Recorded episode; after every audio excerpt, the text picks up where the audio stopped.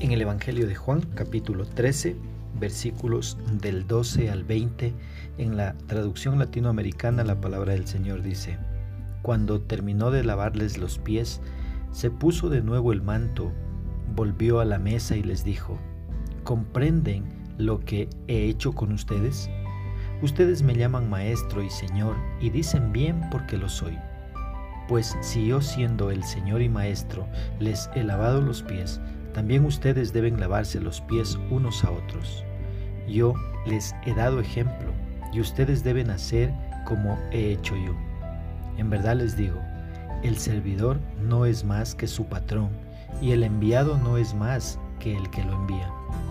Pues bien, ustedes ya saben estas cosas, felices si las ponen en práctica. No me refiero a todos ustedes, pues conozco a los que he escogido, y tiene que cumplirse lo que dice la Escritura. El que compartía mi pan se ha levantado contra mí.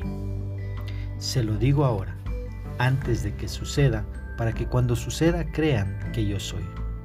En verdad les digo, el que reciba al que yo envié, a mí me recibe, y el que me reciba a mí, recibe al que me ha enviado. ¿Qué es lo que expresa el escrito? Vemos acá eh, en los versículos del 12 al 16 que Jesús acababa de lavar los pies a sus discípulos y volviendo a la mesa les explica la importancia de este acto.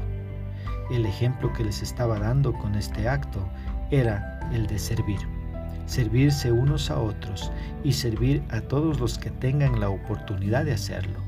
Además, con este acto estaba estableciendo el modelo perfecto de humildad y amor. Mira el versículo 17.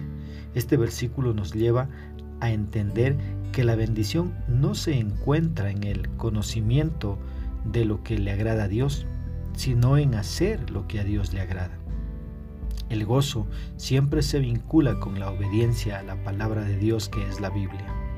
Versículo 18 y 19 Mira, el versículo 18 es un cumplimiento del versículo 19.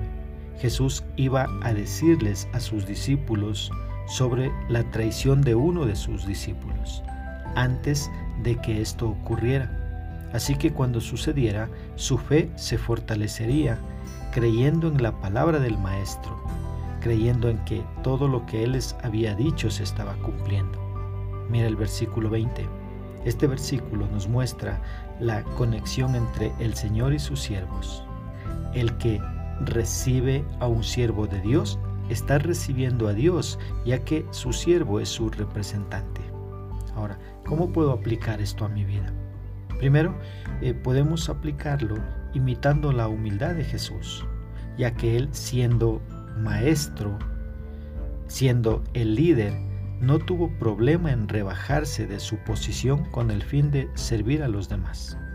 ¿Sí? Una segunda aplicación puede ser anhelando servir a todo aquel que tenga la oportunidad, no mirando a quién hacemos el bien, sino hacerlo a todos aquellos que tengamos la oportunidad de servir.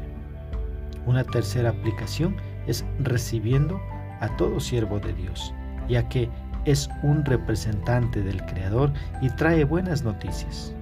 Pero para no ser engañado por aquellos que se dicen ser siervos de Dios y en verdad son lobos disfrazados de ovejas, debo conocer lo que Dios nos dice en su palabra. De esta manera, Dios nos librará de ser engañados. Esforcémonos por ser fieles al Señor cada día.